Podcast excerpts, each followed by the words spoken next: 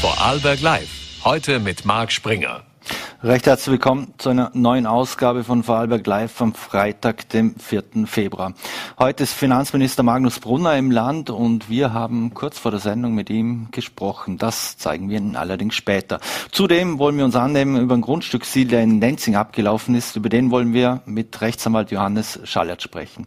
Doch zuvor kommen wir zum anderen Thema. Heute ist auch Weltkrebstag und dazu darf ich jetzt im Studio begrüßen Dr. Thomas Winder, Primar am LK Feldkirch. Vielen Dank für den Besuch. Grüße Sie, vielen herzlichen Dank für die Einladung. Herr Dr. Winder, jetzt äh, heute hat es erstmalig einen Krebsreport für Österreich gegeben. Also im letzten Jahr wurde jener von der WHO äh, veröffentlicht. Äh, was steht denn in diesem Krebsreport für Österreich im Speziellen drin? Ja, es wurde heute erstmalig von der Österreichischen Gesellschaft für Hämatologie und Onkologie gemeinsam mit der Krebshilfe Österreich der Krebsreport veröffentlicht. Der, äh, äh, der steht natürlich im Zeichen von Corona. Er zeigt auch ganz klar die Zahlen und Fakten der Krebserkrankungen auf. Wir haben in Vorarlberg jetzt die Zahlen 1900 äh, Neudiagnosen im Jahr von Krebspatientinnen und Patienten und es leben 19.000 Patientinnen und Patienten mit der Diagnose Krebs im Land Vorarlberg. Mhm. Hat man grundsätzlich jetzt durch Corona weniger Krebsfälle insgesamt diagnostiziert? Das ist eine sehr wichtige Frage. Was wir gesehen haben, insbesondere in der ersten Corona-Welle ist die Vorsorge massiv zurückgegangen. Warum ist sie mhm. zurückgegangen? Einerseits durch die Ängste und Sorgen der Patientinnen und Patienten über den Kontakt in den Ordinationen und andererseits sind natürlich in der ersten Welle auch äh, Versorgungsmängel gewesen, wo wir keine Schutzmaßnahmen hatten, die Ordinationen geschlossen waren. Und da hatten wir einen massiven Einbruch, was die Brustkrebsvorsorge, die Darmkrebsvorsorge belangt. Hier mhm. haben wir deutlich gelernt, das hat sich nicht wiederholt in den nächsten Wellen. Aber das wird sicherlich ein Ereignis sein, wenn wir im Report schauen, minus 15 Prozent Darmkrebsvorsorge, minus 10 Prozent Brustkrebsvorsorge das wird uns sicherlich in den nächsten Jahren einholen. Mhm, also sprich, da, da kann es durchaus sein, dass einmal eine Welle kommt sozusagen. Es kann durchaus sein, dass eine Welle kommt und insbesondere eine Welle, wo wir Krebserkrankungen einfach zu einem späteren Stadium diagnostizieren. Und das ist ein wichtiger Punkt, denn umso früher wir Krebserkrankungen diagnostizieren, umso besser ist die Prognose, umso später wir sie diagnostizieren, umso schwieriger wird die Diagnose. Mhm. Jetzt heißt es ja auch, äh, insgesamt die Bevölkerung wächst, die Bevölkerung wird älter, äh, damit steigt auch irgendwo die, die Zahl der Krebs-Neuerkrankungen. Äh, jetzt würden sich äh, laut WHO-Report 40 Prozent aller Fälle ließen sich durch eine andere Lebensweise verhindern. Wie müsste man denn leben, dass wir weniger Krebserkrankungen hätten? Ja, der WHO-Report 2020 hat vorausgesagt, dass sich 2040 die Krebserkrankungen verdoppeln werden. Und 40 Prozent, das ist eine deutsche Studie, die gezeigt hat, 40 Prozent ließen sich vermeiden.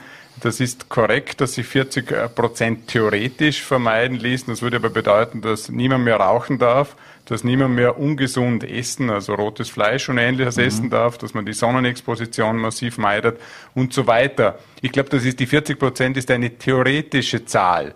Aber wir können es durch eine Modifizierung unseres Lebensstils sicherlich deutlich vermindern. Und da ist jeder, jede Einzelne sicherlich gefragt. Mhm.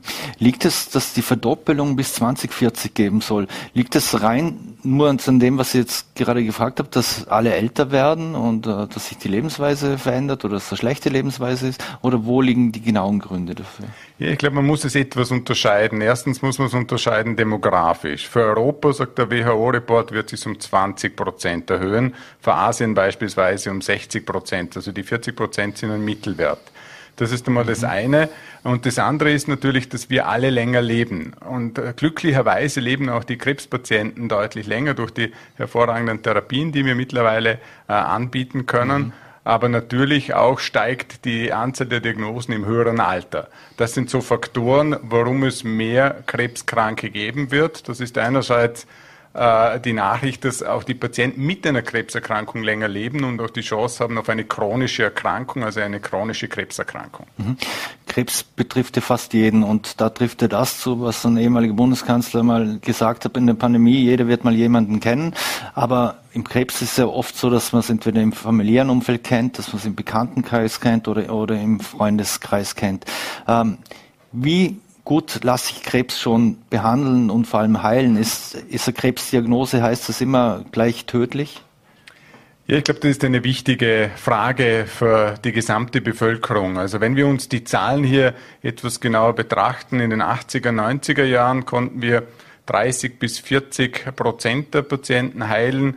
Wenn wir uns die aktuellen Zahlen aus dem Krebsreport, äh, der, der veröffentlicht wurde, anschauen, dann sind wir jetzt bei 60 bis 70 Prozent, die wir heilen können. Das heißt, hier gab es eine enorm dynamische Entwicklung. Eine dynamische Entwicklung in der Früherkennung, in der Prävention, eine dynamische Entwicklung in der Diagnostik, aber auch eine sehr dynamische Entwicklung in der Therapie. Mhm. Wie wichtig ist, dass äh, Menschen wirklich auch zur Krebsvorsorge gehen? Jetzt wissen wir, es gibt diese Brustkrebsvorsorge, da, da werden Frauen sogar angeschrieben für, für einen Termin und ähnliches. Äh, wie sieht das mit anderen Krebsarten zum Beispiel aus? Ja, die äh, Krebsvorsorge ist ein ganz ein essentieller Bestandteil. Ich glaube, der ist enorm wichtig. Vorarlberg zeichnet sich hier raus als Vorsorgeländle auch. Äh, natürlich die Brustkrebsvorsorge ist jene, die man am besten kennt. Es gibt die Darmkrebsvorsorge, wo enormes geleistet wird. Da werden eben so gutartige Veränderungen, Darmausstülpungen, wir nennen die Polypen in einem Frühstadium abgetragen und damit kann man Vorstufen einer Krebserkrankung schon entfernen und den Krebs damit heilen. Es gibt mhm. natürlich auch die Prostatakrebsvorsorge, ein ganz wichtiger Punkt, also das auch uns Männer mhm. betrifft. Nicht nur die Frauen müssen mhm. gehen, obwohl es da besser etabliert ist, sondern auch wir Männer müssen gehen äh, zur Vorsorge. Es gibt die Hautvorsorge, also verschiedenste Vorsorgeuntersuchungen. Die neueste die jetzt wahrscheinlich auch institutionalisiert wird und die auch von der WHO empfohlen ist, ist die Lungenkrebsvorsorge. Da gab es eine große weltweit angelegte Studie dazu und das wird uns sicherlich die nächsten Jahre beschäftigen, wie wir das implementieren können in das Vorsorgeprogramm. Wenn Sie sagen Lungenkrebsvorsorge, wird das etwas sein, wo wahrscheinlich in, in Österreich noch äh, mehr zum Thema wird, weil wir wissen, äh, im Altersschnitt viel mehr junge Menschen rauchen in Österreich noch, als es zum Beispiel in anderen Ländern so ist. Ja, ich glaube, es wird ein ganz ein wichtiger Punkt, weil diese Studie eben gezeigt hat, dass man frühzeitig Veränderungen entdecken kann, diese frühzeitig behandeln kann und damit natürlich fortgeschrittene Krebserkrankungen vermeiden kann. Und das mhm. ist das, was wir wollen. Frühzeitige Diagnose, frühzeitige Behandlung und damit auch rasche Heilung der Krebserkrankung. Und das ist ein Baustein dazu. Mhm. Sind Männer lascher, wenn es um die Krebsvorsorge geht, oder? Ja, ich nachlässiger? glaube, ich glaube, die Männer sind etwas nachlässiger und ich glaube, da, ist, äh, da sind die Frauen sehr, sehr wichtig, dass sie uns auch dazu drängen, die Vorsorgemaßnahmen äh, wahrzunehmen und dass wir das auch machen. Äh, die Frauen haben das, glaube ich, schon irgendwo in ihren Alltag integriert und da hinken wir Männer wahrscheinlich etwas hinterher. Mhm. Gibt es äh, Krebsvorsorgen, die man, die man regelmäßig machen sollte, wo man und vor allem auch über welche Zeiträume? Also Krebsvorsorgen, die man regelmäßig machen soll, ist die Brustkrebsvorsorge, ist die Darmkrebsvorsorge und dann gibt es je nach Risikokategorie die Hautkrebsvorsorge, da gibt es äh, Patientinnen und Patienten, die haben ein hohes Risiko dafür und die haben schon Vorstufen, die müssen natürlich regelmäßig in Absprache ihrer Dermatologin, ihres Dermatologen kommen. Äh, der, für die, für die Prostatavorsorge gilt dasselbe in Absprache mit dem Urologen oder der Urologin, können sich hier die Zeitintervalle verändern. Beim Darmkrebs genau dasselbe. Entsprechend, was man findet bei der ersten, die Empfehlung ist ab dem 50. Lebensjahr die erste Darmkrebsvorsorge mhm. und je nachdem, was man dort findet, richtet sich der Intervall danach. Mhm. Was sind denn die häufigsten äh, Tumorarten? Ja, die häufigsten Tumorarten unterscheiden sich nach dem Geschlecht. Einerseits äh, das Prostat, der Prostatakrebs beim Mann und der Brustkrebs bei der Frau und dann kommt aber äh, schon gleich der Lungenkrebs, der Darmkrebs. Das sind so die häufigsten äh, Krebsarten. Mhm. Welche welche Rolle spielt bei dem Ganzen, äh, dass man erkrankt, die Genetik, äh, Vorgeschichte etc. in der Familie zum Beispiel? Ja, die Genetik ist ein Baustein und das haben wir mittlerweile auch gelernt. Ich habe es vorher kurz angesprochen in der Diagnostik. Wir äh, benutzen mittlerweile die Genetik, dass wir unseren Krebs nicht nur übers Mikroskop anschauen, sondern wir sind mittlerweile in der Lage, den äh, Krebs ganz detailliert anzuschauen und die Eigenschaften, äh, wie wir Menschen alle haben. Der eine hat mehr Haare, weniger Haare, ist dick, mhm. ist dünn, hat blaue Augen, braune Augen und so hat da jeder Krebs seine eigenen Eigenschaften. Und wir sind momentan in, oder mittlerweile in der Lage, diese Eigenschaften zu identifizieren anhand moderner Diagnostikverfahren. Und da gehören eben auch so äh, genetische Veränderungen dazu, die wir auch mit modernen Therapieverfahren für die Behandlung nutzen können. Mhm. Wir hatten natürlich das Thema Pandemie, Corona und Pandemie. Äh, Sie haben es angesprochen schon kurz. Man hat gelernt aus der ersten Welle auch. Äh, aber welche Auswirkungen hatte Corona auf die onkologische Versorgung im Land? Also die onkologische Versorgung, die medikamentöse Krebstherapie oder auch die Strahlentherapie, da hatte sie glücklicherweise im Land Vorarlberg keinen Einfluss. Ich glaube, das ist wichtig, auch für die chirurgische, die, die onkologische Therapie besteht ja nicht nur aus medikamentöser Therapie, sondern Strahlentherapie, chirurgischer Therapie äh, und auch anderen lokaltherapeutischen Verfahren, die man anwenden kann. Und da hatten wir glücklicherweise im Land Vorarlberg keine Einschränkungen. Wo wir Einschränkungen hatten, wie schon angesprochen, ist sicherlich in der Prävention und in der Vorsorge. Nicht mhm. nur wir in Vorarlberg, sondern allgemein. Mhm. Also das heißt, wir mussten keine OPs etc. verschieben, äh, zum Beispiel Tumoroperationen oder, oder ähnliches, weil es die Lage nicht zugelassen hat? Bis dato waren wir in der glücklichen Lage, dass wir äh, keine Therapien verschieben haben müssen. Wir haben keine medikamentöse Therapie abgesagt, es wurde keine Strahlentherapie abgesagt und äh, die notwendigen onkologischen, chirurgischen Operationen wurden auch durchgeführt. Mhm. Das eine ist die, die physische Behandlung und Therapie eines Krebs. Welche Rolle spielt die psychologische in diesem ganzen Gesamtkonstrukt? Ja, Sie können sich vorstellen, alleine die Diagnose Krebs ist eine Schockdiagnose und äh, die macht Ängste. Und jetzt kommt zusätzlich noch äh, die Pandemie dazu, die Sorge um einen schweren Verlauf einer Corona-Infektion. Also ist eine massive psychologische Belastung. Äh, wir haben das bei uns auf der Station so implementiert, dass wir eine Psychoonkologin haben, die die Betreuung der stationären Patienten übernimmt. Das ist eine Säule. Und die zweite Säule ist eine sehr, sehr enge Zusammenarbeit mit der Krebshilfe Vorarlberg. Die macht eine hervorragende Betreuung unserer Patientinnen und Patienten im äh, niedergelassenen Bereich, also die psychoonkologische Betreuung im, im niedergelassenen Bereich. Und dann gibt es natürlich auch noch andere niedergelassene Psychologen, Psychoonkologen oder Psychiater, die uns da sehr unterstützen. Aber das ist etwas enorm Wichtiges, wo oft unterschätzt wird äh, in dieser Situation. Mhm. Einerseits, wenn man eine Krebsdiagnose bekommt und andererseits auch jetzt ganz besonders in der Pandemiesituation. Mhm.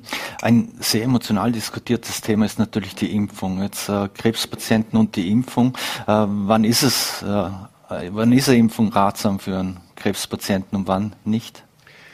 Ja, da sprechen Sie ein heißes Thema äh, zurzeit an. Also ich glaube, da kann man ganz klar sagen, äh, was, was die Zahlen und Fakten liefern, ist, dass Krebspatienten ein höheres Risiko für einen schweren Verlauf einer äh, Corona-Infektion haben. Mhm. Wir haben das bei uns äh, in, in Feldkirch an einer eigenen Studie, also es ist nicht eine Studie, die irgendwo aus Asien oder sonst woher kommt, sondern es ist unsere eigene Studie, wo wir zeigen haben können an 400 Patienten, dass die Corona-Impfung vergleichbar sicher ist an Krebspatienten wie an der Normalbevölkerung. Also ich glaube, das ist die Message Nummer eins.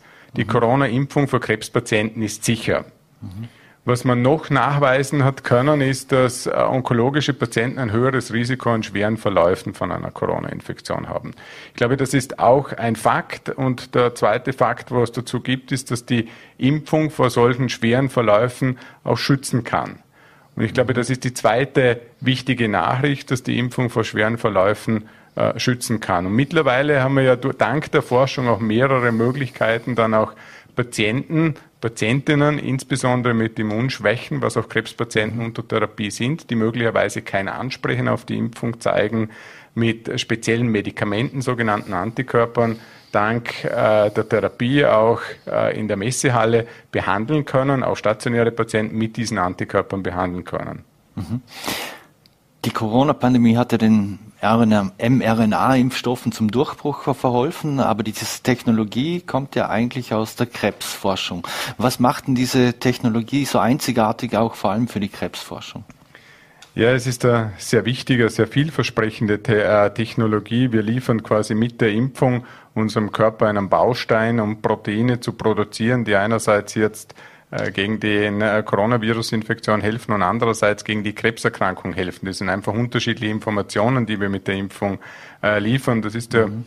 oft auch die Skepsis, warum kommt denn, woher kommt denn der Impfstoff, warum ist er mhm. so schnell auf dem Markt? Und der Grund ist, weil schon viele, viele Jahre in der Onkologie geforscht wird um diesen mRNA-Impfstoff, der teilweise in frühen klinischen Studien, in klinischen Studien mittlerweile auch schon äh, bei der Krebsbehandlung eingesetzt wird. Und da erwarten wir äh, viel für viel und neue Möglichkeiten für die Behandlung unserer onkologischen Patienten. Also das heißt jetzt äh, ganz vereinfacht gesagt, früher oder später wird es vermutlich einen mRNA-Impfstoff geben, der wirklich einsatzfähig ist, wo ich mich vermutlich impfen lassen kann gegen Krebs oder irgendeine Krebsart, wie ich es jetzt gegen Corona machen kann, Covid. Ja, das wäre schön, wenn ich da jetzt einfach Ja dazu sagen könnte. Leider Gottes ist eine Krebserkrankung nicht ganz so einfach. Wir haben schon viel bahnbrechende Erfolge gehabt. Und ich glaube, mit einer Methode alleine werden wir äh, den Krebs in absehbarer Zeit vielleicht nicht heilen können. Wir werden ihn zu einer chronischen Krankheit machen können, aber das ist sicherlich ein, es wird möglicherweise ein Baustein sein, der uns hilft in der Behandlung unserer Krebspatientinnen und Patienten. Mhm. Abschließend noch ist äh, Krebs ähm, wir, sehen, wir, wissen natürlich auch, Kinder haben Krebs oder können an Krebs erkranken, alte Menschen, jeder. Ist es so, dass mehr ältere Menschen äh, an Krebs erkranken oder viel mehr jüngere oder kann man das überhaupt nicht so pauschalieren oder, oder im Prinzip äh, Grafik machen, so und so viel in diesen äh, Gruppen würden an Krebs erkranken? Äh, doch, das kann man auf jeden Fall. Also das, was sich zeigt, ist, dass äh, mit zunehmendem Alter die Anzahl der Krebserkrankungen deutlich zunimmt und Gott sei Dank ist das eher eine seltene Erkrankung im Kindesalter. Mhm. Und muss man immer mit äh, Chemotherapie zum Beispiel, das hat jeder von uns schon mal gehört, äh, man hat Krebs, also man muss zur Chemotherapie, ist das das Nummer eins äh, Therapiemittel gegen Krebs? Ja, die Chemotherapie ist ein wichtiger Baustein in der Therapie äh, gegen Krebs. Ähm, muss jeder die Chemotherapie haben. Ich glaube, das ist äh, nach wie vor einer der, der, Hauptbestandteile in der Behandlung des Krebs, weil es ein generalisierter Angriff ist. Und Sie haben schon angesprochen, Resistenzen. Natürlich, äh, der Krebs entwickelt sich über die Zeit der Behandlung äh, und kann sich gewöhnen an die Krebstherapie. Und das ist aber nicht nur für die Chemotherapie, das ist auch für alle anderen Therapieverfahren so gezeigt worden. Und das Gewöhnen heißt, dass er Resistenz bildet. Das kennen wir ja auch von Antibiotika. Da sagt man ja, nehmen Sie bitte die Packung fertig, dass wir keine Resistenzen entwickeln. Mhm. Und dasselbe ist beim Krebs. Man kann die Therapie machen, aber irgendwann gewöhnt sich der Krebs äh, an die Therapie und dann entwickeln sich Resistenzen. Und das heißt, mhm. der, der, Krebs ist auch ein ganzer, ein heterogenes äh, Konglomerat mhm. quasi, also mit ganz unterschiedlichen Faktoren drinnen und mit der Chemotherapie decken wir ganz viele Faktoren ab. Und deshalb ist es ein wichtiger Bestandteil nach wie vor in der Therapie, obwohl wir mittlerweile auch schon viel, viel gezielter vorgehen können. Mhm. Abschließend, weil es auch ein sehr emotionales Thema ist, was sind bei, bei Kindern die häufigsten Krebsarten? Gibt es Krebsarten, die besonders häufig bei Kindern auftreten?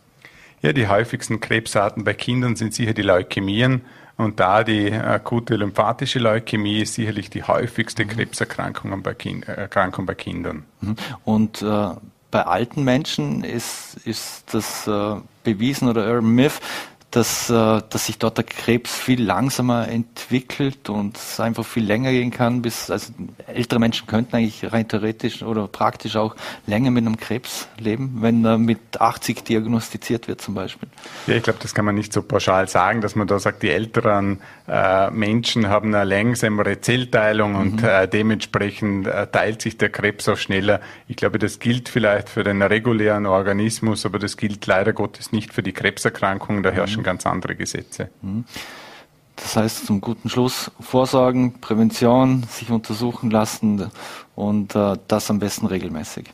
Ich glaube, das ist ein wichtiger Punkt. Lebensstilfaktoren und da kann mhm. sich jeder bei der Nase nehmen. Ich glaube, es macht keinen Sinn, alles auf Null herunterzudrehen, mhm. aber ich glaube, ein vernünftiger Umgang äh, mit diesen Lebensstilfaktoren ist sehr, sehr wichtig äh, in der Prävention von Krebserkrankungen, ja. Prima. Dr. Thomas Winder, vielen Dank für den Besuch hier bei Vorarlberg Live im Studio und alles Gute und bleiben Sie gesund. Vielen herzlichen Dank ebenfalls. Vielen Dank. So, meine Damen und Herren, und wir wechseln das Thema. Ein Grundstücksstil in der Vorarlberger Gemeinde Nenzing hat diese Woche und auch schon letzte Woche für viel Schlagzeilen und Diskussionen gesorgt. Jener, der diesen Grundstücksstil aufgedeckt hat in der Gemeinde, ist der Gemeindevertreter von Wir für Nenzing, Rechtsanwalt Johannes Schallert, und ihn darf ich jetzt hier im Studio begrüßen. Vielen Dank für den Besuch. Danke für die Einladung. Ich bin froh, wenn ich mal zu Wort kommen kann, ohne dass man mir anschreit. Also das heißt, die Stimmung, wenn ich es jetzt recht interpretiere, ist schon ziemlich aufgeheizt in äh, Nenzing? Die Stimmung ist sehr schlecht. In der letzten Gemeindevertretung war das ein richtiges Schreiorchester. Ähm, also immer, wenn ich was zum Thema sagen wollte, da war das aus meiner Sicht ein bisschen orchestriert. Ähm, mhm. Ja, also im Moment schaut alles nach Eskalation aus, aber wenn man mich kennt, weiß man, mhm. ich halte den Mund nicht und mache noch weiter. Mhm. Heißt das, äh, eskaliert okay, da gibt es einen, einen, blauen Bürgermeister, äh, Sie sind von der Liste Wir für Nenzing, also ein, mehr oder weniger ein Schwarzer, auch aufgrund Ihrer Familiengeschichte? Ja, das, das kann man so, also das traue ich mir jetzt persönlich zu sagen, kann man so nicht sagen. Ich bin natürlich aufgewachsen mit einer Mutter mit äh, sozialistischen Grundwerten. Ähm, der Papa war natürlich ÖVP-Politiker, aber die Partei hat keinerlei Bedeutung. Es geht eigentlich darum, dass man gute Arbeit leistet und dass man den Mund aufmacht, wenn man der Meinung ist, dass etwas nicht passt. Und daran fehlt es bisher aus meiner Sicht in Nenzing, dass sich niemand wirklich traut, gegen diesen über Jahrzehnte gewachsenen Sumpf aus Freundelwirtschaft in Nenzing aufzutreten. Und mhm. darum bin ich, das kann man klar sagen, bin ich relativ alleine momentan. Mhm. Selbst in Ihrer Fraktion alleine? Das äh, wird sich herausstellen. Ich habe natürlich äh, zum einen wirklich sehr ähm, tolle Rückmeldungen, wo man versucht, äh, mich zu unterstützen, aber eher so ein bisschen im Dorf, wenn ich, wenn ich so im Dorf bin oder wenn mir die Leute anrufen. In der Fraktion selber spürt das noch nicht so. Ähm, es ist auch interessant, dass die grüne Fraktion, wo ich mir denke, das wäre doch eigentlich ein tolles Thema für die Grünen, dass die bisher auch blockieren. Das ist äh, bisher eher unerfreulich. Also wenn ich, wenn ich sage, ich bin bisher alleine, dann meine ich das wirklich so und äh, meine es aber auch wenn jemand motiviert wird, zum aufzustehen und, und sagen, mir gefällt das Geschäft auch nicht, dann ich wäre froh, wenn jemand kommt. Mhm. Lassen Sie uns zu Beginn da mal gehen. Also es geht um einen, um einen Kauf von einem Grundstück, 13.000 Quadratmeter, landwirtschaftlicher Grund durch Egon Kasserolle. Egon Kasserolle ist seines Zeichens der Bruder, ist ein Notar und der Bruder des Nenzinger Bürgermeisters äh, Florian Kasserolle. Warum halten Sie diesen Grundstücksstil für dubios? Ja, Herr Chefredakteur, ich, ich jetzt versuchen, selber nicht auf Namen einzugehen, weil ich erwarte mir sowieso schon zahlreiche Gerichtsverfahren aufgrund, aufgrund äh, meiner Beschwerden jetzt da über die Geschichte. Also generell möchte ich sagen, das wird jetzt geprüft vom Land Vorarlberg. Ähm, schon sehr lange wird das geprüft. Es kann auch sein, also da fällt mir kein Sack aus der Krone, das kann ich sagen, es kann auch sein, dass herauskommt, dass es rechtmäßig ist. Für mich hat es einen sehr, sehr üblen Beigeschmack, das Geschäft, wenn ein rund 60-Jähriger ähm, rund 13.000 Quadratmeter äh, Forst, forstwirtschaftliche, also Land- und forstwirtschaftliche Fläche kauft in der mhm. schönsten Gegend von Nenzing, wo man wirklich über Nenzing und Beschling rüber sieht. Dahinter ein, ein Nenzinger Naturjuwel und das angeblich um Walnussbäume zu, zu pflanzen. Äh, das ist mhm. äh, deswegen komisch, weil Walnussbäume, die brauchen ja mit ziemlicher Sicherheit zehn Jahre. Dann ist der Käufer, der Erwerber, eben Name möchte ich keinen nennen, ist dann 70 und äh, ich möchte das ganz plakativ sagen, äh, komme ja aus einer bäuerlichen Familie mütterlicherseits. Äh, meine Mama ist im Bauernhof aufgewachsen, der Onkel hat den Bauernhof noch, mein Bruder ist auch Bauer und ich weiß, das ist eine harte, harte Arbeit, das ist nicht einfach. Und ich bin einfach der Meinung, Krawatten stören beim Walnusspflücken. Mhm.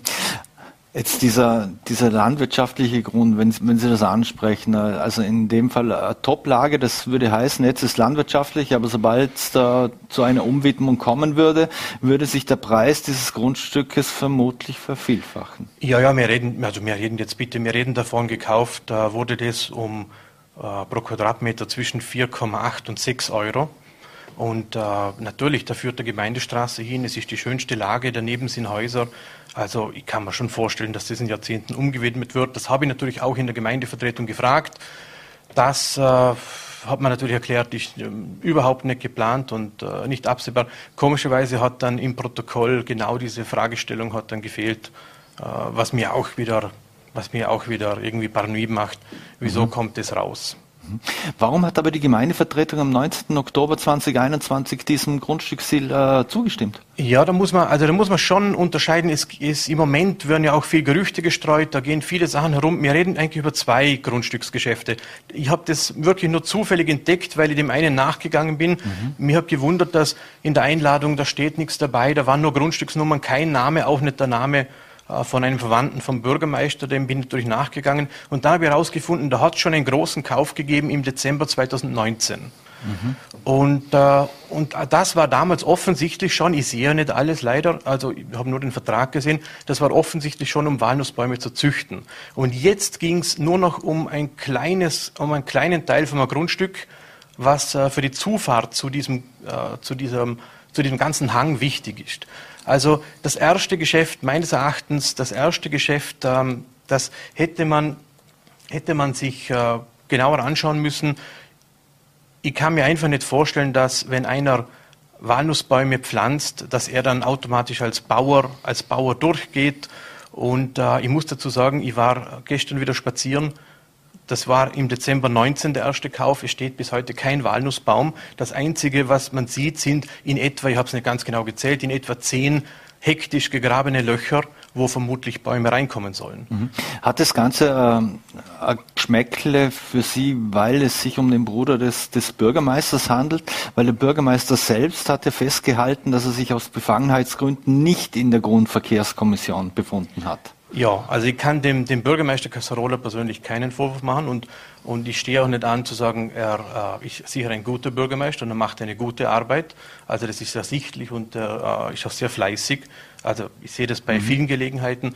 Ähm, was, was es eher ist, was mich stört, ist einfach dieser, dieser Sumpf aus Freundelwirtschaft, der einfach jahrzehntelang gewachsen ist, wo man automatisch schon, wenn man weiß, da kommt einer aus dieser Gruppe, wenn man automatisch schon das allen recht macht.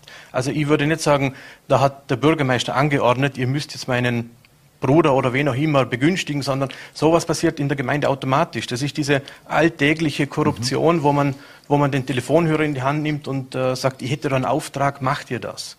Mhm. Also ich mache dem, dem Bürgermeister persönlich keinen Vorwurf. Nicht, dass man das falsch versteht. Der hat sich immer draus gehalten. Ähm, also das das wäre es nicht, ja. Also wenn ich da zitieren darf, der Bürgermeister hat gegenüber den Kollegen der Vorarlberger Nachrichten gesagt, solche Geschäfte wurden in der Vergangenheit häufig ohne irgendwelche Beanstandungen gemacht. Da ging es auch um den Gutachter. Die Kosten eines Gutachters wären in keiner Relation zum Wert des Grundstücks gestanden. Ja, ich meine, das, das kann schon sein. Ich bin jetzt neu in der Gemeindevertretung und ich habe schon oft das Gefühl, dass ich als einziger Themen angreife, die früher einfach äh, durchgewunken worden sind. Ja, das kann ich mir gut vorstellen. Aber wenn es früher schon solche Geschäfte war, dann würde ich sagen, muss man die früheren Geschäfte auch anschauen. Mhm. Also wird das sogar heißen, dass Sie eine Rückabwicklung fordern? Natürlich, natürlich. Ich möchte, dass das rückabgewickelt wird und wenn das Grundstück jemand kauft, soll es ein Bauer sein. Ein, mhm. ein echter Bauer, der da was Wirkliches macht damit und, und nicht eben an, an reicher Krawattenträger, der aus meiner Sicht nur darauf bedacht ist, zum, sich einen ganzen Hang zu sichern, zum Großgrundbesitzer werden, ähm, mhm. an der schönsten Stelle von Nenzing. Mhm. Was für rechtliche Mittel bleiben Ihnen jetzt noch, um dagegen vorgehen zu können?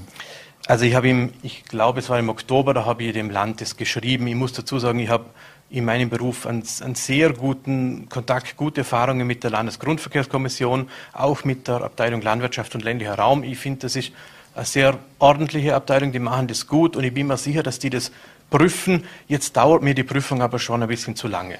Mhm. Wenn ich mir vorstelle, seit Herbst, ähm, in, in, meiner Vorstellung als Rechtsanwalt denke ich mir, sowas hat man doch in zwei Tagen geprüft, ob einer die Berechtigung hatte zum etwas kaufen oder nicht. Mhm. Das ist also, das, das steht natürlich aus, äh, da müsste was kommen. Und ganz ehrlich, also ich glaube nicht, dass wir da ohne, ohne Strafverfahren aus der Sache wieder rauskommen. Mhm. Also das ist jetzt leider die Eskalation, die niemand wollte und wo ich natürlich selber vielleicht auch beigetragen habe, weil ähm, aus meiner Sicht hat was nicht gepasst, es passt weiterhin nicht. Ich habe natürlich draufgehauen, wie ich immer denke, was man vor einem Vertreter der, der Bürger erwartet. Und jetzt äh, stechen die Wespen zurück. Also das, ich glaube, das wird noch leider schlimmer. Und mhm. äh, es wäre natürlich sinnvoll, äh, wenn, wenn der, der Käufer selber sagt, ich gebe das Grundstück zurück und es wird ausgeschrieben, die Bauern werden eingeladen, das zu kaufen, aber damit ist nicht zu rechnen. Mhm. Also. Abschließend, wer, wer legt denn fest, ob er Notar oder Landwirt ist? Ist das der Landwirtschaftskammerpräsident oder wer, wer auch immer? Nein, nein, die Landwirtschaftskammer ist es nicht. Also da müsste es sogar ein Gutachten geben. Ich habe heute dieses, ich habe heute der Gemeinde geschrieben. Ich habe vorgeschlagen, dass sie das Gutachten jetzt an die Gemeindevertreter schicken. Weiß nicht, ob das passiert. Ich glaube, wenn das Gutachten da ist, dann tauchen die Fragen äh, erst auf. Dann beginnt das erst. Mhm. Dann kommt etwas ins Rollen und dann. Stellen Sie sich vor, wenn jemand in dem Alter Walnussbäume züchtet, mit 70 die ersten Früchte erntet. Was für ein Konzept soll das sein? In, inwiefern ist, ist, das, äh, ist das eine Landwirtschaft, die ertragsorientiert ist? Inwiefern macht das Sinn? Also kann ich mir überhaupt nicht vorstellen. Mhm. Also sollte es, sollte es rechtmäßig sein, bitte, das muss ich unbedingt sagen, sollte es rechtmäßig sein, wofür ich offen bin, dann ist das Freiburger Grundverkehrsgesetz ein Pfusch und gehört in den Mischkübel, weil sowas mhm. darf nicht sein. Mhm. Abschließend noch äh, der, der Bürgermeister selbst, der hält sich jetzt ganz aus der Sache, wie auch schon davor raus? Also ich erfahre vieles auch nur aus den Medien und ich glaube, jetzt hat er sich doch äh, zu Wort gemeldet. Ich sehe ihn da gar nicht so in der Pflicht. Er hat sich befangen erklärt. Ähm, mir geht es eigentlich mehr um diese Klüngel, wo die Leute am Bürgermeister ähm, versuchen, alles äh, recht zu machen und die sind halt über Jahrzehnte gewachsen. Darunter hat mhm. schon mein Papa als Oppositionsführer in Nenzing gelitten, also das ist eine bekannte Geschichte. Mhm. Aber sonst erhalten Sie viel Zuspruch für Ihre Beharrlichkeit? Ja, ja, nein, nein, ich, ich erhalte lustigerweise sehr viel Zuspruch, nur jetzt im Moment, also äh, von politischer Seite fehlt er mir schon sehr. Mhm dann werden wir das, dieses spannende Thema oder diesen spannenden Fall weiterverfolgen. Ich bedanke mich recht herzlich für den Besuch hier Danke bei Fallberg Live. Äh, alles Gute und bleiben Sie gesund. Danke Ihnen auch. So, meine Damen und Herren, und zum Schluss wechseln wir noch einmal das Thema. Finanzminister Magnus Brunner ist heute in Vorarlberg und ich habe ihn aus Termingründen vor der Sendung zum Interview getroffen. Finanzminister Magnus Brunner zum ersten Mal in offiziellem Auftrag sozusagen als Finanzminister im Heimatland äh, Vorarlberg. Äh, lassen Sie uns gleich in Medias Res gehen. Ähm, die Energiepreise, die steigen. Äh, jetzt hat man heute gehört, im Osten vermutlich, im Osten von Österreich etwas mehr als, im Westen, zumindest am Anfang. Das wird sich im Geldbörsel der Menschen niederschlagen. Jetzt soll es einen Energiekostenausgleich, einen einmaligen geben in, in Höhe von 150 Euro. Wer wird da in den Genuss kommen? Wird auch der Manager die 150 Euro bekommen? Nein, wichtig ist, äh, dass wir die Sorgen da ernst nehmen. Und es gibt natürlich eine Entwicklung, was die Inflation äh, betrifft und dadurch auch zu Preissteigerungen äh, kommen wird. Ähm, diese Sorgen muss man ernst nehmen. Das ist natürlich eine internationale Entwicklung, eine globale Entwicklung und die Inflation wird ganz stark getrieben von den Energiepreisen. Äh, und hier ist natürlich die geopolitische Situation zwischen Russland und Ukraine, wo wir als Österreich vor allem äh, nicht wahnsinnig viel äh, Einfluss haben. Aber was wir tun können, ist dagegenhalten. Und das tun wir eben mit Teuerungsausgleich, mit Energiekostenausgleich. Und hier kommen natürlich insbesondere die Geringverdiener bekommen etwas, nämlich in, der Größenordnung von 300 Euro zusätzlich pro Monat und alle, alle Haushalte, fast alle Haushalte außer den Höchstverdienenden äh, bekommen noch einmal 150 Euro dazu. Das ist notwendig und wichtig aus unserer Sicht, damit eben diese Preissteigerungen auch abgefangen werden können. Ähm, das äh, zeigt, dass wir die Sorgen auch ernst nehmen und hier einen Ausgleich schaffen. Mhm. Jetzt werden die Energiepreise wohl bald mal anziehen. Ab wann ist damit zu rechnen, dass man diesen Zuschuss bekommt? Ja, dadurch, dass wir, es handelt sich insgesamt um 1,7 Milliarden Euro, die hier vergeben werden an Zuschüssen und das äh, braucht natürlich eine gewisse Kontrolle auch. Das braucht einen demokratischen Prozess auch. Es kann nicht ein Finanzminister einfach so 1,7 Milliarden Euro verteilen. Da braucht es gewisse Zustimmungen auch im Parlament. Äh, das dauert ein bisschen, aber wir wollen so unkompliziert wie möglich natürlich äh, abwickeln auch. Und wenn die Preissteigerungen dann spürbar werden, dass dann zu dem Zeitpunkt äh, auch die Entlastung spürbar wird. Mhm. Wenn es heißt unkompliziert abwickeln, wie kommen die Menschen zu diesen 150 Euro?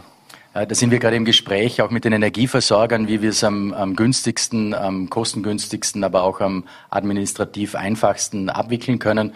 Da laufen die Gespräche, sind in der Endphase und hoffen natürlich, dass die Energieversorger da auch ihren Beitrag leisten werden. Geht es in Vorarlberg vielleicht ein bisschen leichter in Ihrem Heimatland? Das werden wir sehen. Ich glaube, es sind alle äh, guten Willens, hier mitzumachen, weil es eben darum geht, äh, die Menschen zu entlasten. Und da ist, glaube ich, jeder daran interessiert, dass es so einfach, unkompliziert und schnell wie möglich geht. Mhm. Wenn wir beim Thema Energie sind, dann müssen wir natürlich auch zur Atomkraft kommen und zur Taxonomieentscheidung der EU. Jetzt soll ja Gas bzw. Atomkraft als Brückentechnologie äh, einen grünen Anstrich erhalten, sozusagen. Das wird ja auch nicht nur von NGOs im Prinzip sehr kritisiert. Jetzt Fakt ist aber doch auch, dass jetzt zum Beispiel in Österreich viel Atom, also Energie aus Atomkraftwerken, Gaskraftwerken auch durch unsere Netze fließt. Machen wir uns da ein bisschen was vor? Nein, überhaupt nicht. Es geht um die Glaubwürdigkeit auch der Europäischen Union.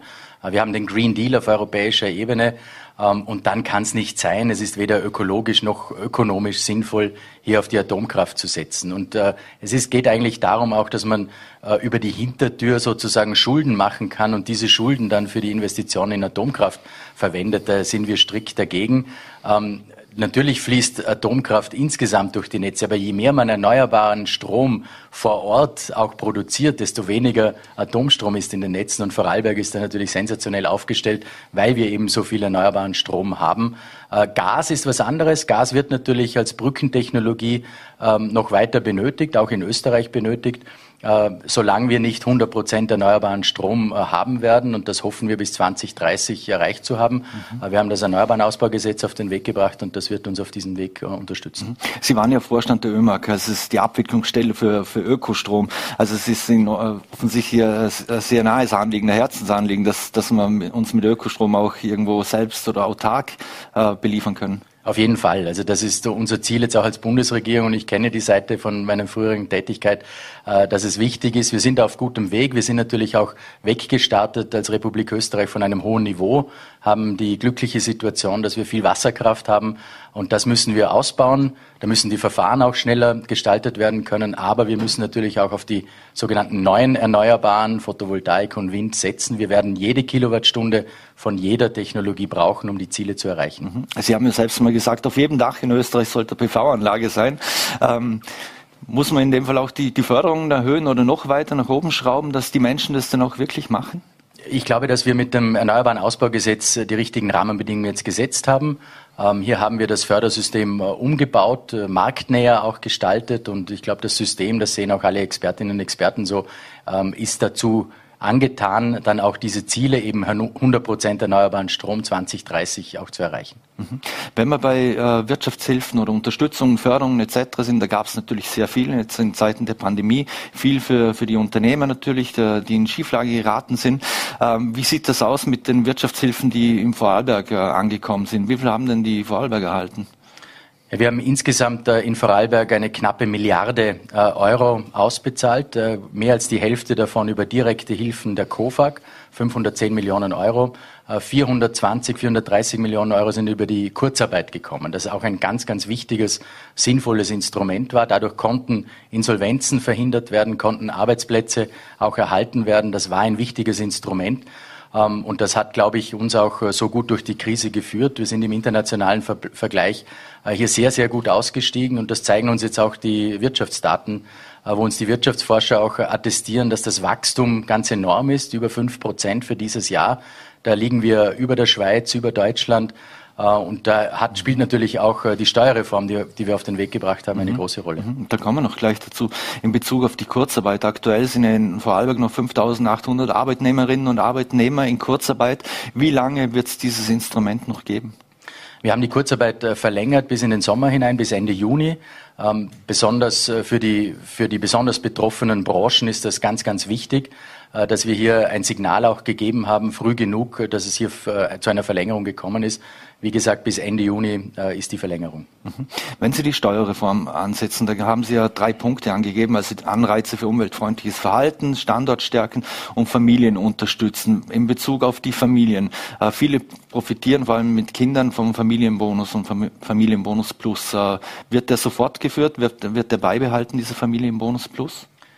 Der wird sogar erhöht. Wir erhöhen äh, den Familienbonus Plus auf 2000 Euro pro Kind und auch äh, für Geringverdiener haben wir den Kindermehrbetrag, den wir ebenfalls äh, erhöhen werden. Uns war wichtig, Familien zu entlasten, ja, auf der einen Seite, aber insgesamt die arbeitenden Menschen zu entlasten. Und deswegen haben wir auf der einen Seite den Familienbonus erhöht, noch einmal um 500 Euro, den Kindermehrbetrag erhöht. Wir haben aber auch die Lohn- und Einkommensteuerstufen gesenkt. Das ist auch ein wichtiges Signal. Äh, da wäre der Plan gewesen, erst mit Mitte des Jahres das in Kraft treten zu lassen, die zweite und dritte Steuerstufe äh, zu reduzieren von 35 auf 30 Prozent und dann im mhm. nächsten Jahr von 42 auf 40. Aber damit äh, die Entlastung gleich zu Beginn des Jahres auch bei den Menschen ankommt, haben wir rückwirkend die Entlastung bereits in Kraft gesetzt. Ähm, das heißt, es wird einen Mischsteuersatz geben über das Jahr und die Entlastung äh, rückwirkend mit 1.1.2022 bei den Menschen schon ankommen. Mhm. Da fließen viele Milliarden. Sie sagen, Steuern werden gesenkt. Natürlich freut sich der Arbeitnehmer da, darüber, äh, wenn ihm mehr vom Brutto, netto vom Brutto bleibt. Äh, aber wie lange können, können wir uns das noch leisten? Eine sinnvolle Steuerreform sollte sich selber finanzieren. Das ist eigentlich das Ziel. Äh, wir haben Wachstumsraten, die uns äh, sehr helfen, Gott sei Dank. Unser Wirtschaftswachstum ist im europäischen Vergleich sehr, sehr hoch. Äh, und mit diesem Wachstum und zusätzlichen Steuereinnahmen, weil mehr Unternehmen auch nach Österreich kommen, weil mehr Menschen in Arbeit sind und dadurch mehr Steuern zahlen, ähm, wird sich mittelfristig das auf jeden Fall lohnen. Aber wir müssen natürlich auch mittelfristig wieder zu einem nachhaltigen Budgetpfad zurückkehren. Dafür kämpfen wir in Österreich, aber kämpfen auch auf europäischer Ebene, damit eben, wie wir vorher besprochen haben, Schulden nicht in die falsche Richtung investiert werden, nämlich in, beispielsweise in die Atomkraft über die Taxonomieverordnung. Mhm. Jetzt Kritiker sagen, dass die hohe Inflation frisst jede Entlastung auf. Äh, wie sieht es da eigentlich mit der kalten Progression aus? Äh, ein, ein Wort oder ein Thema, wo jeder Finanzminister das er gerne abschaffen würde und auf der anderen Seite hört es aber auch keiner. Was ist mit der Abschaffung der kalten Progression? Ja, man muss es in Vergleich setzen. Wenn man äh, die Steuerreform jetzt hernimmt und das Volumen der Steuerreform mit 18, über 18 Milliarden Euro in den nächsten Jahren, dann übertrifft es natürlich bei weitem die Abschaffung der kalten Progression. Das ist das eine. Also das Volumen dieser Steuerreform ist viel, viel größer. Das zweite ist der Vorteil einer Steuerreform, dass man Schwerpunkte setzen kann. Eben arbeitende Menschen entlasten, Familien entlasten, aber auch den ökologischen Umstieg schaffen. Das könnte man mit der Abschaffung der kalten Progression nicht. Und das dritte Argument ist, dass über die Abschaffung der kalten Progression äh, hauptsächlich Besserverdienende entlastet werden und wir jetzt einen Fokus auf Geringverdienende äh, gelegt haben. Ähm, das ist eigentlich der Grund. Diese Schwerpunktsetzung, das können wir nur mit einer Steuerreform und wie gesagt, das Volumen ist bei weitem höher als die Abschaffung der kalten mhm. Progression. Wenn Sie vorhin die Wirtschaftsentwicklung angesprochen haben, können wir die, die Kosten der Krise insgesamt durch diesen Aufschwung und die Konjunktur stemmen und, äh, und auch äh, vermindern? Und vor allem, äh, wie sicher können wir sein, dass dieser Aufschwung auch anhält, wenn man, wenn man sieht, äh, wie äh, fragil dieses ganze globale System ja ist? Ja, das ist äh, die entscheidende Frage eigentlich. Also wir tun alles, drum eben die Steuerreform, das machen wir ja nicht aus Selbstzweck, sondern genau deswegen, äh, weil wir alles daran setzen, diesen wirtschaftlichen Aufschwung, den wir jetzt spüren, Gott sei Dank, wir sind ja über dem Vorkrisenniveau äh, gelangt in den meisten Branchen, dass dieses Wachstum eben auch anhält. Alleine die Steuerreform äh, gibt uns oder macht einen Teil des Wachstums von einem Prozent aus. Ein Prozent der fünf Prozent äh, sind über die Steuerreform. Das attestieren uns äh, nicht nur unsere eigenen Wirtschaftsforscher in Österreich, WIFO, IHS, sondern auch die internationalen, die OECD, der Währungsfonds. Äh, das hilft uns natürlich sehr. Und deswegen werden wir auch weitere Impulse äh, brauchen, auch äh, Wirtschaftsimpulse brauchen. Und da arbeiten wir daran, dass wir in den nächsten Monaten hier auch ein Wirtschaftsimpulspaket auf den Weg bringen, damit dieser Aufschwung, den wir derzeit erleben, auch langfristig erhalten bleibt. Mhm. Vorarlberg ja nahe zur Schweiz. Äh, wenn man das Schweizer Steuersystem ein bisschen anschaut, da ist ja auch sehr föderalistisch, da gibt es eine Steuerhoheit in den Kantonen. Ist eigentlich eine Steuerhoheit äh, der Länder in, in Österreich ein Thema oder werden Sie darauf nie angesprochen, auch zum Beispiel heute vom Landeshauptmann? Ist äh, eigentlich derzeit kein Thema. Wir werden nächstes Jahr beginnen, den Finanzausgleich neu zu verhandeln. Den haben wir jetzt verlängert. Aufgrund der Corona-Pandemie war das auch ein Wunsch der Länder, hier zwei Jahre zu verlängern. Aber da werden wir nächstes Jahr den Finanzausgleich neu, neu, verhandeln zwischen Bund und Ländern. Das ist die Aufteilung der Steuereinnahmen äh, zwischen Bund, Länder und Gemeinden. Ähm, und das äh, muss nächstes Jahr neu verhandelt werden und da werden wir das besprechen. Mhm. Ein anderes Thema, das ja auch in Ihrem Budget äh, niederschlägt, das sind ja die Kosten für die PCR-Tests. Ähm, wie sehen Sie das? Sollte man PCR-Tests, äh, auch jetzt mit Einführung der Impfpflicht und so weiter, sollten die äh, kostenpflichtig werden? Wir haben einige äh, Länder in Europa, äh, die das kostenpflichtig haben. Großbritannien beispielsweise 75 Pfund äh, pro PCR-Test. Also diese Größenordnung würde ich jetzt bei uns nicht sehen. Ähm, aber man sollte schon in aller Ruhe und Sachlichkeit darüber diskutieren, ob es in einer Gesamtstrategie Sinn macht. Wir haben jetzt bis Ende März äh, die Gratistests noch weiter, die wir weiterführen werden. Und dann muss in einem Gesamtpaket es erlaubt sein, auch darüber zu diskutieren, ob es kostenpflichtig wird oder nicht. Es muss nur in eine Gesamtstrategie hineinpassen. Mhm. Im Thema, in Bezug auf das Thema Impfen etc., auch die Impflotterie hat auch heute wieder Schlagzeilen gemacht. Offensichtlich steht sie auf der Kippe. Äh, wissen Sie da schon mehr dazu? Wird die überhaupt zustande kommen? Oder ist es Ihnen persönlich äh, äh eher recht, wenn sie nicht zustande kommt, weil dann beruhigt ein bisschen das Budget, belastet es noch mehr? Ja, prinzipiell ähm, ist mir alles recht, was uns hilft, äh, keine Lockdowns mehr zu haben. Das ist das Entscheidende. Ein Lockdown kostet uns momentan 400 Millionen Euro pro Woche. Äh, das ist besser geworden, Gott sei Dank, weil unsere Wirtschaft resilienter geworden ist. Äh, zu Beginn der Krise hatten wir Lockdowns äh, mit Kosten von über einer Milliarde Euro. Also das Wichtigste ist, Lockdowns zu verhindern. Da ist jede andere Maßnahme wesentlich günstiger. Jetzt zur Impflotterie im Speziellen. Ähm, es hat einen Entschließungsantrag im Parlament gegeben, einen breit getragenen zwischen der Koalition und den Sozialdemokraten und den Neos, dass diese Impflotterie über den ORF abgewickelt werden sollte. Der ORF hat jetzt rechtliche Bedenken äh, bei der Umsetzung. Jetzt wird man mhm. prüfen, ob es andere Möglichkeiten äh, gibt. Wichtig ist aber auch, äh, dass die, äh, die Impfanreize in den Gemeinden, für die Gemeinden, äh, die bleiben natürlich auf jeden Fall bestehen und für das andere wird man rechtliche Lösungen suchen. Mhm. Abschließend noch, Sie haben ja auch ein Ende der Wertpapierkäste gefordert. Äh, warum? Kommt das nicht nur wieder jenen zugute, die eh schon genug haben? Ganz im Gegenteil. Äh, wichtig ist in der, in der Situation der Zinsen, die wir momentan haben, wo das Sparbuch nicht mehr so die große Vorsorgemöglichkeit ist, dass wir Alternativen finden, alternative Vorsorgemöglichkeiten, äh, auch im Kampf gegen die Altersarmut, dass wir äh, Vorsorgemöglichkeiten auch auf breitere Beine stellen. Ähm, und da ist äh, die Kapitalertragssteuer natürlich ein Thema mit einer Behaltefrist, damit es eben nicht äh, für die Spekulanten ist, die sogenannten, sondern dass jeder und jede in Österreich äh, diese Produkte auch anwenden kann, Wertpapiere, in Wertpapiere auch investieren kann. Deswegen die Behaltefrist. Deswegen kann man auch sprechen natürlich über Obergrenzen, über gewisse äh, gewisse andere Dinge, äh, andere Möglichkeiten im Bereich der Wertpapiere. Aber wichtig ist, die Diskussion zu führen und zu sagen, was gibt's für Alternativen zum Sparbuch, das einfach nicht mehr so interessant ist. Äh, und diese Diskussion führen wir in aller Sachlichkeit. Und ich glaube, dass das auch für den Kapitalmarkt in Österreich, aber für jeden Einzelnen als Vorsorge für das Alter eine gute Alternative ist. Mhm. Haben Sie in dem Fall auch ein Aktienpaket im Portfolio? Nein, habe ich nicht. Ich habe meine Ersparnisse in mein Haus in Vorarlberg investiert. Aha. Könnten Sie sich auch eine Kästbefreiung für Kryptowährungen, Kryptowährungen vorstellen? Wir haben jetzt einmal bei den Kryptowährungen ein Regelwerk geschaffen, ähm, um es gleichzusetzen bei der äh, Kapitalertragssteuer. Das war, glaube ich, ein wichtiger Schritt. Äh, das wird auch in der Szene äh, sehr, sehr positiv wahrgenommen, um es in die Normalität sozusagen zu führen. Das ist eine Anlageform. Ob wir dort auch über eine Behaltefrist sprechen werden oder nicht, wird sich, wird sich zeigen. Jetzt werden wir mal uns äh, insbesondere den Wertpapieren widmen. Eine letzte Frage noch. Der Revisionsbericht im Finanzministerium hat ja Defizite hervorgebracht. Jetzt haben Sie gesagt, das ist nicht meine Vorstellung, wie man mit Steuergeld umgeht. Haben Sie schon mit dem Aufräumen begonnen? Ja, wir sind natürlich mittendrin. Also ja, dieser äh, Revisionsbericht hat Defizite aufgezeigt. Äh, das ist wirklich nicht meine Vorstellung. Ähm, da sind Dinge passiert, auch in der, in der Vergabe, äh, die einfach nicht in Ordnung sind. Da ist zu wenig Transparenz und wir werden das ändern. Ähm, wir werden beispielsweise die Bundesbeschaffungsgesellschaft in Zukunft äh, beauftragen, nicht mehr über Private. Das Private wären zwar günstiger, aber günstig ist nicht immer besser. In diesem Fall hat man das mhm. gesehen. Ähm, also das sind Dinge, die wir, die wir ändern werden. Wir werden auch äh, Studien natürlich immer veröffentlichen. Äh, das ist klar, das gehört zum Standard eigentlich dazu. Ähm, wir werden auch Inserate zurückfahren, das ist, glaube ich, auch wichtig.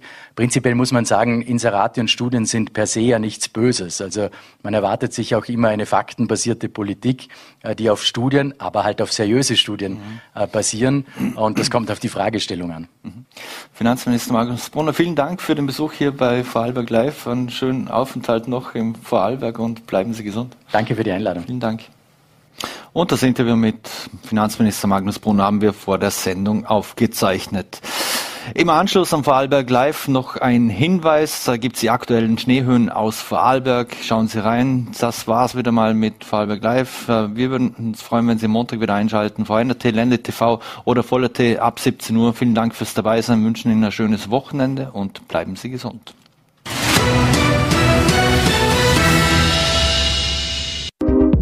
Die aktuellen Schneehöhen in Vorarlberg.